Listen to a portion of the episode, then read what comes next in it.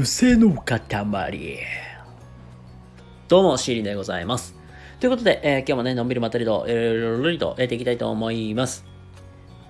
で、えー体調の方がね、あのある程度乗ってきましたというところで、えーしばらしね、しばらくちょっとね、皆様にね、ご心配をおかけした部分もありますが、えっ、と、今日もね、のんびりとやっていきたいと思います。はい。ということで、今日はですね、えースカイハイさんの、えースカイ感というテーマで、あの、話ししていきたいと思います。ということで、えー今日もね、しばらくお付き合いいただけると幸いです。はい。え、まあね、話入る前に、まずスカイハイさんの経歴から軽く紹介すると、えーと、もともとはトリプル A のメンバーさんで、まあトリプル A って言ったら、あの、ニッシーとか宇野さんが、まあ実際に在籍されてたグループですけども、まあその、活動が休止してからは、実際にメンズ、男性のそういう、なんか、ユニット、えー、BE:FIRST っていうグループを実際プロデュースして、まあ、自分のまあ資金も出して作って、で、それもなんか20みたいなドキュメント番組みたいなの作っているぐらいかなり手を入れてまして、もう BE:FIRST の楽曲って、なんかもう出すたびに結構音楽界隈すごい話題になるくらいすごく、なんかクオリティの高いものになってるんですよ。でも自分自身もこれ知ったのが、あの、親がきっかけで、親がすごい、母が結構そういうのが好きで、実はど今も母も妹もすっごいどっぷりハマってるんですけども、やっぱり楽曲見るたびにクオリティの高さであったりとか、あのー楽曲のなんか世界観っていうのがすごい独特で、なんか毎回出出る曲出る曲なんかニュアンスが違うからこそ、あ、なんか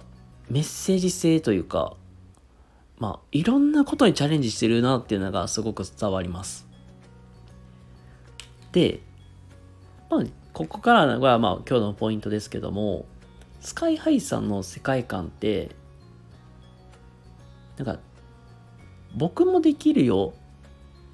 次は君の番だよっていうこのメッセージ性。言うたらなんかチャレンジしようぜっていう精神がかなり強い。もうこれも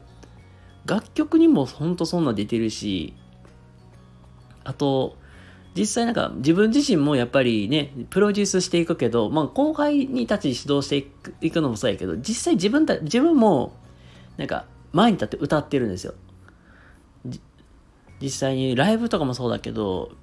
スカイハイさん自体確か BMS っていう、あ、ごめんなさい。名前間違えたごめんなさい。BMSG とかやったかな？っていう、まあそういう、まあ会社で、まあ実際自分も運営しながら、まあ自分もパフォーマンスする中で、やっぱりなんか自分がやっぱりパフォーマンスをして、なんか自分の背中を見せるみたいな、ああいう感覚で、まあ実際に、なんかもうどんどんどんどん僕を超えて、超えてみろよみたいな、まあそんな感覚で実際後輩たちもね挑戦していく。なんか実際なんかか挑戦してる環境をすごい提供してるなっていうのをなんか見て感じるとこもあるんですけども。っていう感じでやっぱり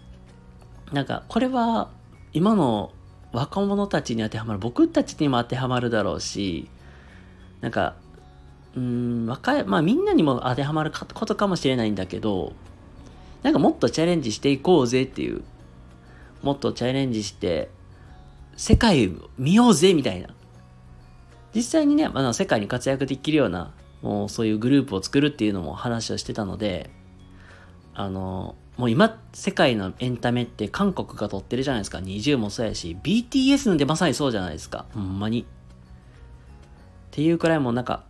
日本のエンタメを世界で轟かせようぜっていう、なんかそんなチャレンジ気質もあるので、僕はなんかそんなものを見ると、